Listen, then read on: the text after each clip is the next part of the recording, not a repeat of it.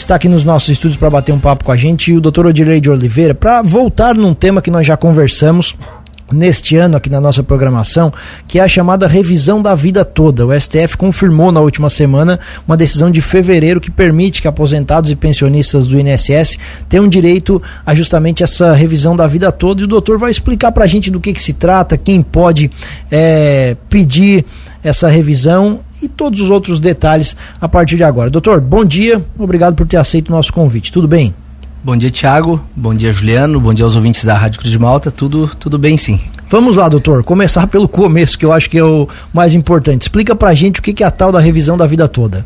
Ô, Tiago, é... recentemente, pra gente explicar, é importante a gente é, fixar alguns pontos.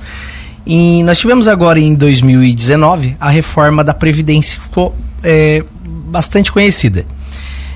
Anterior a essa reforma da Previdência, agora de 2019, nós tivemos uma reforma da Previdência também em, 2000, em 1999. E essa reforma de 1999, ela trouxe algumas regras definitivas e também uma regra de transição. E, e na época da regra de transição, é, as pessoas que estavam fazendo aposentadoria a partir daquela data já ingressavam com as novas regras. Uma regra de transição para poder amenizar os efeitos negativos da, daquela reforma lá de 1999. Só que essa regra de transição, ela se demonstrou em muitos dos casos é, prejudicial aos segurados da Previdência. É, na apuração dos cálculos, ela se demonstrou, é, um preju demonstrou um prejuízo para o segurado, que se utilizasse a regra definitiva que a lei trouxe, a regra de transição é para amenizar o, os prejuízos. Mas o que, que se vislumbrou? Que essa regra definitiva trazia algumas vantagens para alguns benefícios. E como esses segurados poderiam optar né, pela regra de transição ou a regra definitiva, que foi essa lei lá de 1999, é, hoje se discutiu ao longo desse, de todos esses anos e, e os segurados começaram a buscar a aplicação da regra definitiva e não a regra de transição, que foi optada lá atrás na, na reforma. E aí começou uma briga na justiça para que os tribunais aceitassem a regra definitiva para aquelas pessoas, né? É, que estavam lá atrás com, com o direito. Então, de 1999 para cá, é, tu vê, depois de 20 anos é que se conseguiu é, aplicar é, essa regra definitiva como uma forma de, né, de o aposentado, ou melhor, não só o aposentado, mas o segurado da Previdência, que utilizou aquela regra né, para alcançar os seus benefícios, que era utilizar contribuições de julho de 1994, que foi a, a mudança da moeda, né? Julho de 94, é, aproveitava os 80 maiores, é, 80% das maiores contribuições. Então, o que, que a outra regra dizia? Que tu pode utilizar todo, todas as tuas contribuições, ou seja, a, todas as contribuições da tua vida. Por isso que o nome é a regra da vida toda. Ou seja, eu posso utilizar todas as contribuições que foram vertidas para o INSS durante a minha vida. Trabalhei. Quando é que vai se demonstrar vantajoso para o segurado? Perfeito, essa é uma dúvida é, muito importante. Quando essa contribuição que ele descartou e que ele não podia utilizar, que era anterior a 1994, elas forem maiores do que as contribuições que ele verteu depois. Porque quando elas entrarem no cálculo das contribuições, é, essas contribuições que, que, que, são maiores anteriores a 94, que elas não tinham sido utiliz, utilizadas, elas vão dar um reflexo positivo na aposentadoria, porque na hora de apurar a média, essa média vai aumentar com essas contribuições. Lembrando que nem todas as pessoas, mesmo aquelas que se enquadram no período, e a gente fala é, se enquadrar, eu digo, nos benefícios, a, a pessoa que está a menos de 10 anos da aposentadoria, porque tem algumas regrinhas que devem seguir. Quem está a menos de 10 anos, concedeu, é, teve aposentadoria concedida nesses últimos 10 anos, é, se encaixou. E olha, eu me aposentei há 5 anos atrás, então eu tenho direito tem que apurar para ver se é vantajoso ou não. Porque essa regra, mesmo tu tendo contribuição antes de 94, se essas tuas contribuições forem menores, o efeito em tu utilizar toda a contribuição vai ser negativo, porque vai baixar a tua, a tua média. Né? E lembrando que essa. Quem é que vai ter direito? É quem se aposentou de 1999 para cá, com o limite da outra regra, que foi agora em 2019, 13 de novembro de 2019. Então, as pessoas que tiveram esse benefício, primeiro, concedidos entre esse intervalo de novembro de, 2000, de 1999 até novembro de 2019, né, que é o tempo, tempo entre as duas regras, a, reforma Ela da já, já tinha tido uma decisão após 2019, é isso?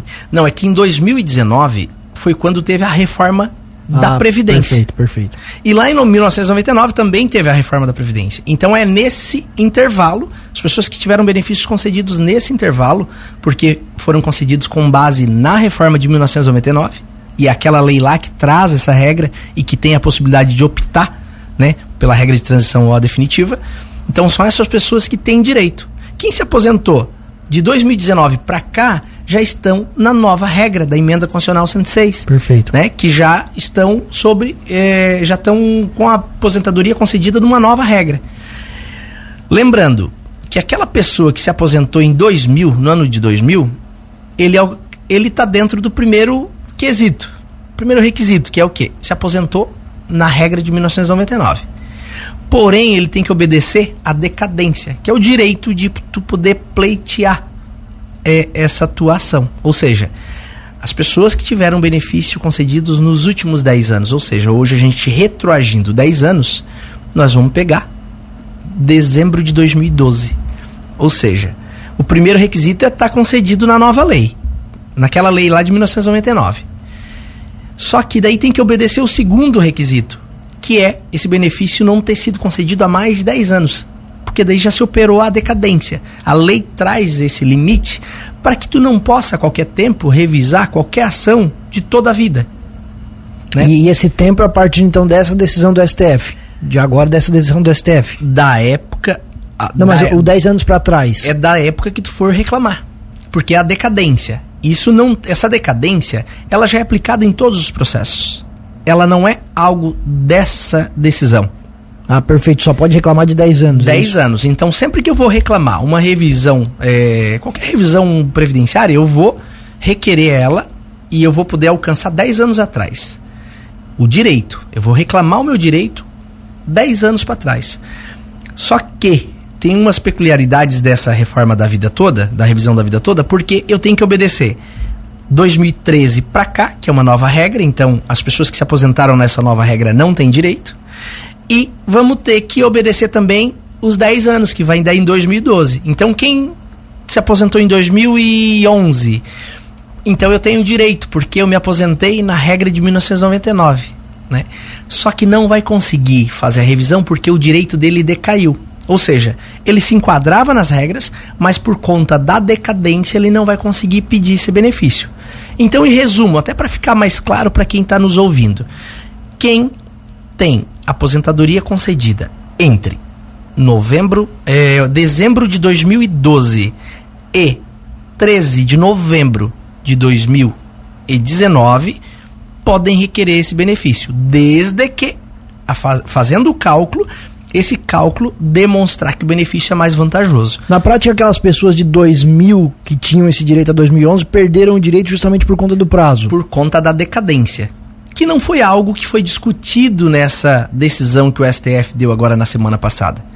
Né, o, que, o que o STF decidiu era se aplicava ou não essa regra, né? Que era uma tinha a regra definitiva e a regra de transição para amenizar os efeitos. E aí já tem essa outra regra é, da decadência. Exatamente, a regra da decadência já existia, então a gente precisa obedecer questão dos cálculos, doutor, porque ninguém consegue fazer esse cálculo sozinho. Como é que a pessoa vai saber se melhora, se piora, se vale a pena, se não vale? É, Tiago, é, isso é uma situação muito delicada porque a pessoa que pediu uma revisão e ela não tiver apurado se ela realmente, se é viável ou não essa reforma, e não é só preencher esse requisito temporal, mas sim é, apurar se realmente o teu benefício vai ser melhor aplicando a regra da vida toda, tu precisa fazer um cálculo e não é um cálculo simples, né?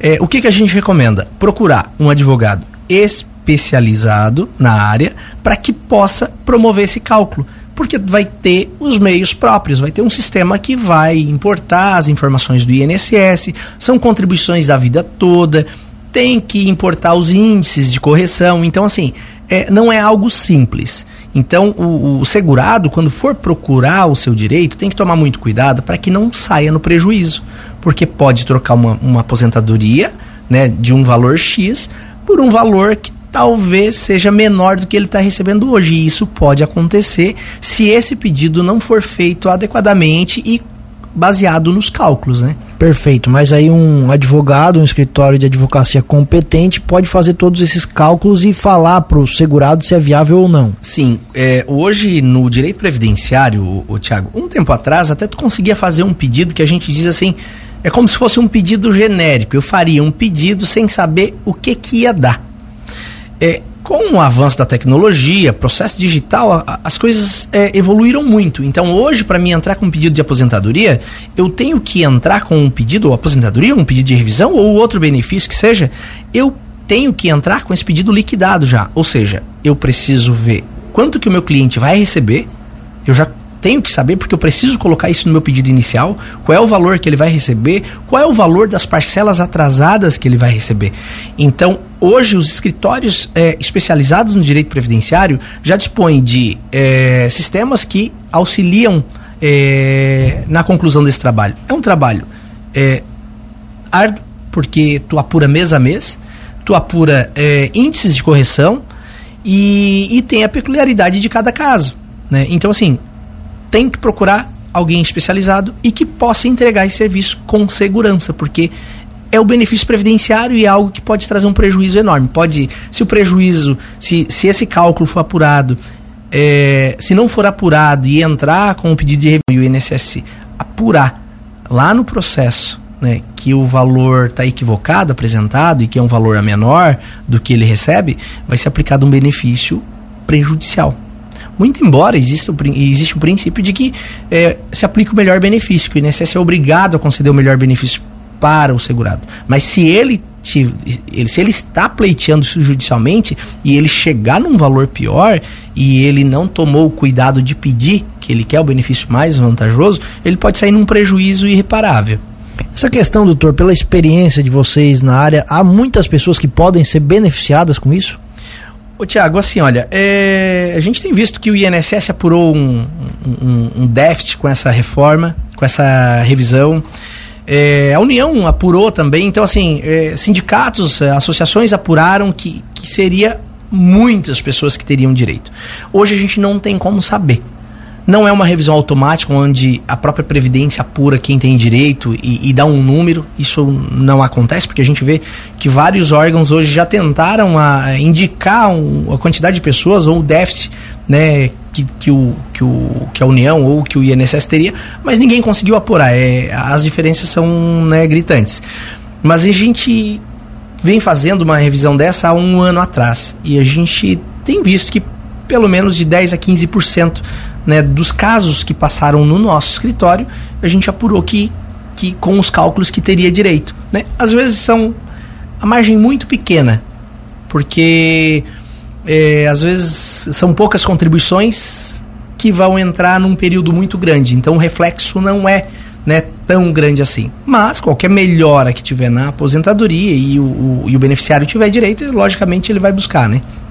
E, doutor, para o aposentar, né, quando ele for buscar o seu escritório de advocacia de confiança, né, para fazer esse cálculo, qual é a documentação que ele precisa levar para fazer todos esses cálculos, ter as informações necessárias? Ô, Juliano, hoje, hoje facilitou porque tem, é, tem o aplicativo do meu INSS. É um, é um meio pelo qual a, a Previdência disponibiliza para que o próprio segurado pode acessar né, com, a, com a senha lá do meu Gov, ele acessa o, o portal do INSS, meu INSS, e lá a gente consegue obter todas as informações que a gente precisa. Lá a gente busca um documento que se chama CNIS. Esse, nesse CNIS ele tem todo o histórico é, do segurado na Previdência. Se ele recebeu benefício, quando que ele recebeu, que data que, na, que, que começou, que data que encerrou, é, as, as empresas que ele teve vínculo, qual foi o valor da contribuição. O que, que a gente tem visto? Que alguns desses CNIs, esse Cadastro Nacional de Informação do Segurado, a gente tem visto que contribuições anteriores a 94, alguns casos não tem. Ou seja, mesmo ele tendo trabalhado numa empresa e ter contribuído, mas algumas informações, em alguns casos, não possui. Então, o que, que a gente instrui nesses casos? Que vá buscar ou carteira, ou folha de pagamento, documentos que tem em casa, ou relatório de, de, de recolhimento de fundo de garantia, tá? Porque lá pode ter essas informações que pode complementar. Então, hoje o documento principal é o acesso ao meu INSS. É, o segurado fornece o acesso para o escritório e o escritório consegue hoje, com um sistema próprio, importar essas informações lá do, do, do site do INSS né, para o sistema para poder fazer esse cálculo. Perfeito. Doutor, tem muita coisa para a gente conversar aqui, imagino, muita dúvida, mas acho que é importante é, orientar os nossos ouvintes que tenham algum tipo de dúvida a procurar mesmo um, um, um auxílio, né? Uma, uma um, um, escritório que tenha esse serviço da área, porque aí sim vai, te, vai passar a poder personalizar essas informações para cada um dos nossos ouvintes. É, Tiago, eu, eu até eu sempre oriento é, quem, quem vai buscar atendimento que tem que tomar muito cuidado com as informações que é lido na internet. Né? A gente sabe que existe hoje é, muitas, muitas pessoas que se aproveitam, é, por exemplo, dessa essa revisão agora. Muitas pessoas oferecem algo que é fora da realidade. E o segurado, logicamente, buscando uma reforma, uma melhora no seu benefício, às vezes pode cair, inclusive, em algum golpe. Então, o que, que a gente orienta? Que procure um escritório realmente especializado na área, que possa entregar melhores informações e, se for o caso de realmente ter direito, poder entregar um serviço que não venha prejudicar né, é, o direito dele. Às vezes ele já tem um direito e se o serviço não for executado da forma que deveria e não for por um especialista, pode é, realmente amargar um prejuízo. Só uma última questão, doutor, que essa situação, esse, uma decisão do STF que causa, como você falou, ônus à União e ao, ao Estado, né? Obviamente vai elevar as despesas corre algum risco ainda de, de ter de se recorrer dessa decisão, de se mudar essa decisão, de voltar atrás? Há algum risco disso acontecer ainda? O, o Tiago, não. É, é um processo que se arrasta por muitos anos, como a gente falou. Então, é um processo que já passou no STJ. Né? Ah, já foi essa, essa, essa revisão já foi aprovada no STJ, foi para o STF, já teve um julgamento em fevereiro. Com a mudança de ministro, eu acho que foi Nunes Marques que pediu vista do processo. Esse processo já estava praticamente certo. Ele pediu vista na troca do ministro, então a gente ficou achando que aquele seria o momento de, de não ter. De, a possibilidade de não dar mais certo seria aquele, aquele ponto, aquele momento. Mas agora com esse, com esse julgamento da semana que passou, é, realmente a, a revisão está né, tá liberada e o segurado pode buscar, né, que preenche esses requisitos, pode buscar e se tiver o direito, com certeza vai vai foi, fazer. Foi uma decisão apertada, né? Eu até busquei aqui, eu estava com isso na cabeça, foi 6 a 5 6 né? a 5 Como boa parte das decisões. Doutor, muito obrigado pela, pela presença aqui, sempre muito esclarecedor, é, podendo traduzir né, para a gente aqui essas decisões difíceis do direito e o espaço fica sempre aberto. Um abraço e muito obrigado. Tiago, agradeço o espaço e a gente está sempre à disposição.